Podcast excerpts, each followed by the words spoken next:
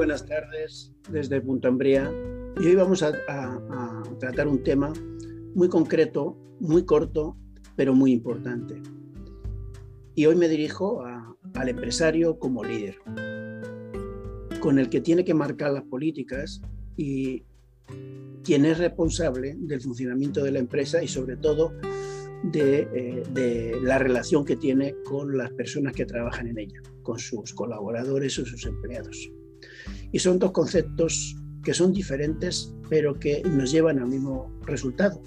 Y el resultado es que tu empresa sea rentable y sostenible. Vamos a hablar de la relación que tienes con los empleados, con las personas que están trabajando en tu empresa. Como líder, eres el único responsable de que esas relaciones sean fructíferas, sean adecuadas, sean motivadoras y que las personas que estén en tu empresa se encuentren a gusto, estén bien, se sientan motivadas y quieran realmente trabajar porque parte de eso que están haciendo es la misión de la empresa, pero también su parte de su misión. Y eso tenemos que tenerlo muy claro. Porque ya hemos elegido a la gente que queremos trabajar con nosotros, ya la hemos introducido a la empresa, ya le hemos explicado nuestros valores y nuestra política, nuestra misión y nuestra visión y cómo tiene que comportarse en, la empresa, qué procedimientos son los que existen y de cuál son responsables y cuáles son las funciones que tiene que hacer. Y ahora tenemos que hacer que eso realmente funcione. ¿Y cómo lo hacemos? Hay dos cosas importantes que son las que vamos a ver hoy. Uno es que tú tienes que tener un expediente actualizado de cada persona que está trabajando contigo da lo mismo quien sea y da lo mismo el puesto que ocupe. Y además, en ese expediente tienes que escribir todo. Tienes que poner cuándo se ha contratado, por qué se ha contratado, cuál es la función que tiene, qué puesto desempeña. Tienes que poner la acogida que ha tenido, cómo la ha tenido, quién le ha dado la acogida, eh, qué puesto realmente ocupa, cómo se ha hecho la práctica de introducción y luego se tiene que ir apuntando todo aquello que afecte a la empresa y al trabajador. Y una de las cosas más importantes es apuntar todo aquello que puede suponer una ventaja para el trabajador, pero también para la empresa. Por ejemplo, todo lo que se prepare para que esta persona se forme para que aumente su currículum, para que tenga más valor y aporte más valor a la empresa. Todas las formaciones que se hagan, todos los títulos que consiga, todo eso hay que ir apuntándolo en su expediente, porque en base de todo eso también va a tener una retribución diferente, no solo económica, sino de tiempo, de desarrollo, de eh, responsabilidad, y todo eso tiene que ser consensuado es decir, escrito en el expediente y aceptado por las dos partes, por el responsable de mantener el expediente y por el trabajador que que es propietario de ese expediente. ¿Para qué se pone todo esto? Pues para mí hay varias funciones, pero la más importante es para saber cómo se está desarrollando esa persona en la empresa para saber cómo se le está motivando, para saber qué es lo que le gusta, qué es lo que quiere, cuál es eh, su porqué y su para qué de estar en la empresa. Y nosotros ir acompañándole con la función doble de que se sienta bien, de que se desarrolle, de que se le esté motivando continuamente con aquello que le interesa, pero también para que rinda adecuadamente en la empresa. Y de esa forma tenemos, como decíamos el día anterior, una persona creciendo, motivada, pero también con resultados económicos en la empresa. Cuando esto lo hacemos, la relación existente entre el trabajador y la empresa generalmente es buena. Pero si en algún momento no es buena, entonces sí tendremos eh, posibilidades de o bien seguir reteniéndole si nos interesa estar en nuestra empresa y si no, no solo darle vía libre, sino facilitarle que pueda ir a otras empresas porque quizás nuestra empresa se le ha quedado pequeña. Y eso que muchas veces pensamos, ¿para qué voy a formar a una persona durante mucho tiempo con el, con el esfuerzo que se supone para la empresa y el gasto que supone para la empresa si después se va a ir? Bueno, si se va es porque ya no puede desarrollarse más en la empresa y es preferible que se vaya, pero no que se vaya de cualquier forma, sino que tú recomiendes a esa persona a otra empresa para que siga desarrollándose esa persona. Entonces lo que estaremos creando siempre son colaboradores y amigos y no enemigos. Si en algún momento hay un disturbio, hay una, un error en la comunicación y hay conflictos, el expediente y todo lo que tenemos puesto nos servirá para dilucidar los conflictos antes de que se generen problemas. Los conflictos en las empresas con los trabajadores son normales, porque cada uno piensa de una manera, pero esos conflictos se resuelven hablando. Y cuando hay un expediente donde todo está escrito y todo está acordado, las posibilidades de llegar a un acuerdo son grandes. Da lo mismo el acuerdo que sea, pero son grandes. Y generalmente este expediente nos sirve para desarrollar y mm, evolucionar al máximo nivel de, solución los conflictos y que no lleguen a generarse problemas. Cuando esto se hace, entonces tenemos una buena relación entre los trabajadores y la empresa. Y eso es uno de los objetivos prioritarios del empresario y además que eso sirva para que se rinda más y tengamos una empresa mucho más productiva, una empresa que genere mucho más beneficios que den un mayor y mejor servicio al cliente y que sea lo más sostenible posible o que evolucione positivamente. Y si hay alguien en algún momento que ya no puede desarrollar esa labor en la empresa, lo que tenemos que hacer es facilitarle la salida hacia otra empresa o hacia otra situación donde se vea beneficiado, porque así también nos veremos beneficiados nosotros. Eso crea que otras empresas quieran a nuestros trabajadores porque están bien formados, pero también hace que otros trabajadores en otros sitios quieran venir a nuestra empresa porque se les trata bien, se les forma y siempre se llegará a acuerdos buenos para ambas partes. Ese es el primer aspecto importante. Y el otro aspecto importante como líder, como empresario, es que tú eres responsable del resultado de tu empresa.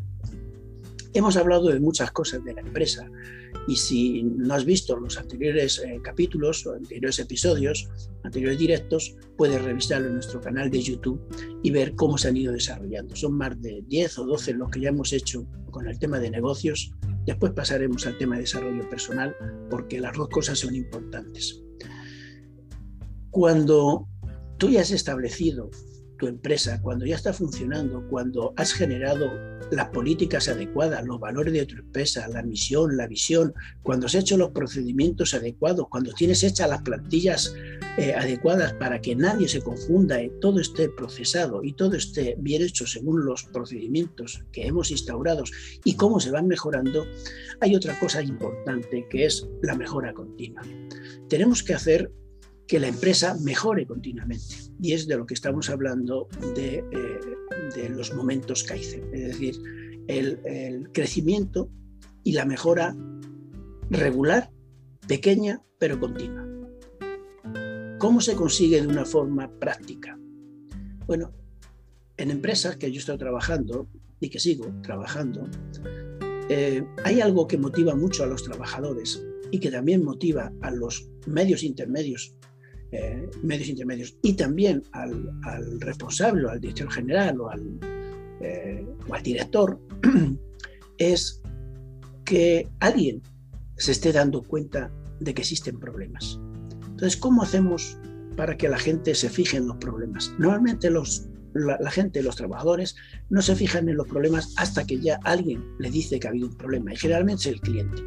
Y nosotros tenemos que hacer mejoras en las empresas antes de que los efectos lleguen al cliente, porque eso es lo que hace que tengamos un servicio al cliente extraordinario. Entonces, la mejor forma de tener una mejora continua, unos, eh, unos procedimientos y unos procesos del tipo Kaizen, que es mejora continua pero regular y, y pequeña, es premiar a la gente cuando detecta un error. ¿Cómo se hace eso? Primero, estimular que la gente revise las situaciones, revise los procesos, esté al tanto de lo que los clientes dicen, de los clientes internos, que también muchas veces eh, pasamos un proceso de un departamento a otro o de una persona a otra y lo que le estamos generando es un problema, esta persona tiene que darse cuenta que no se le ha transmitido bien las cosas, que ha habido un problema en ese proceso y darse cuenta del problema, comunicarlo y luego estudiar el problema para ver si realmente tiene solución o no tiene solución. Y si tiene solución, introducir la, solución en el proceso siguiente, en la mejora de ese proceso, para que ese problema no vuelva a producirse. Por lo tanto, no es solo detectar el problema, es estudiarlo, ver si es eh, continuo, ver si es crónico, ver cómo se puede solucionar y dar una solución para que nunca más se presente ese problema. Esa es la mejora continua. ¿Cómo se puede ir haciendo? Pues primero, premiar la identificación de problemas. ¿Cómo se puede hacer? Pues muy fácil. Aquel que identifica un problema se va anotando y al cabo del final del mes, pues si se han detectado 10 problemas, se le da un premio a cada uno, o si son muchos los problemas, pues eh, se, hace un sorteo o se estudia entre todos cuál es eh, el problema más importante que se ha detectado, quién lo ha detectado y se le da un premio.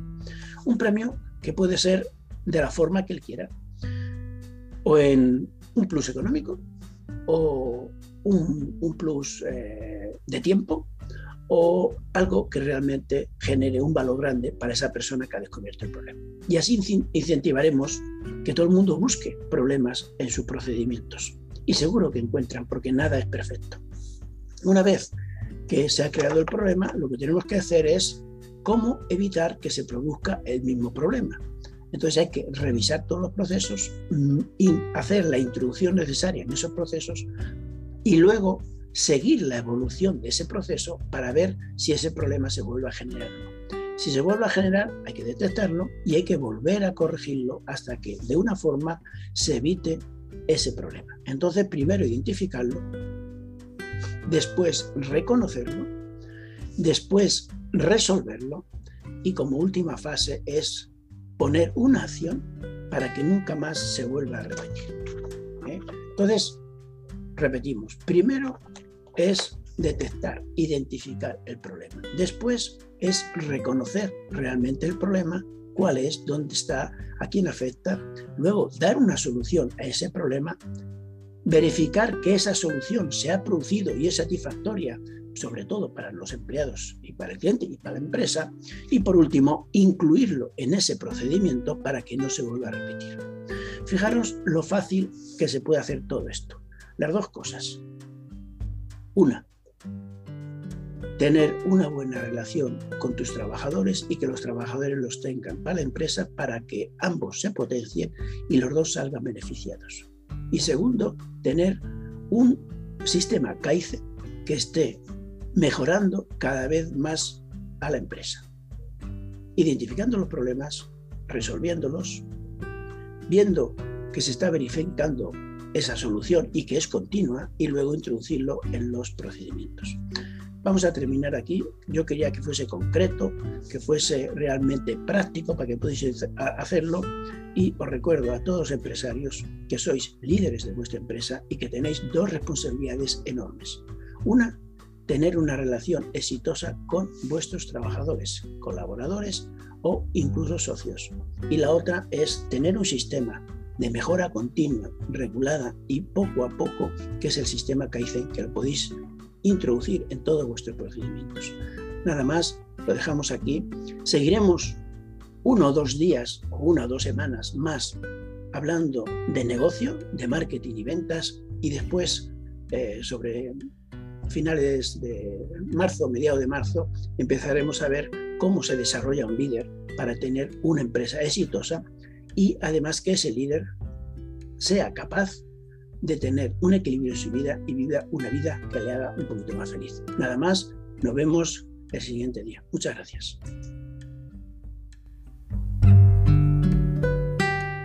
Mi propósito es vivir una vida en plenitud, desarrollando mi día perfecto que tengo perfectamente definido y cumpliendo mi misión y mi visión. Mi misión es que otros puedan vivir también una vida en plenitud haciendo lo que les gusta y quieren hacer, siendo expertos en aquello que hacen y generando un gran valor para los demás, es decir, desarrollando totalmente su talento. Mi visión dentro de esta misión es muy simple. Ayudar al menos a 100 personas al año directamente a través de los programas que facilito e indirectamente a miles de personas a través de todo el contenido que desarrollo de forma física y online. Mi lema, tú puedes vivir la vida de tus sueños. Mis hashtags son vivo mi sueño, vivo mi vida, soy productivo y eficiente y soy productivo. Cualquier oyente puede encontrarme con mi nombre completo, Fausto Andrés Fúnez, en las redes sociales.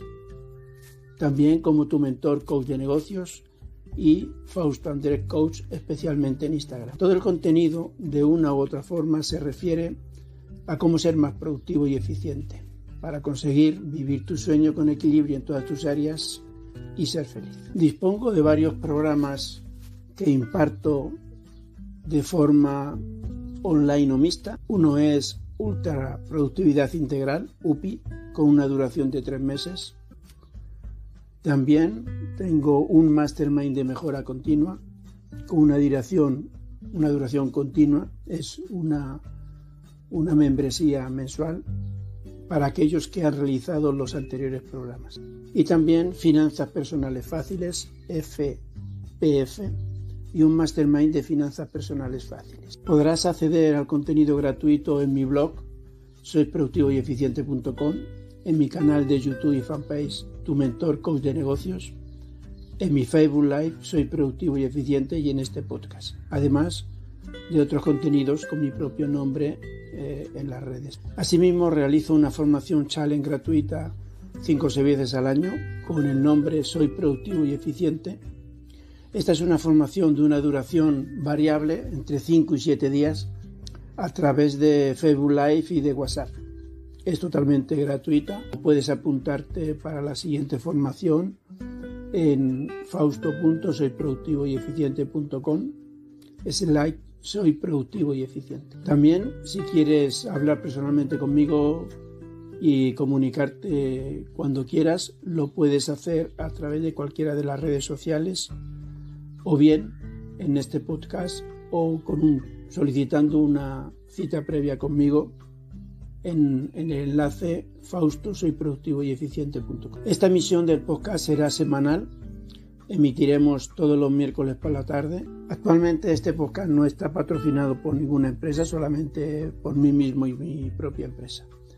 Este podcast nace con la ilusión de poder ayudar a alguna persona a realizar el cambio que necesita para vivir la vida que desean, sobre todo en mentalidad, en creencias y pensamientos que son la causa de todo cambio y son la causa de nuestros resultados que son sus efectos. Y nace para permanecer en este u otro formatos de forma indefinida.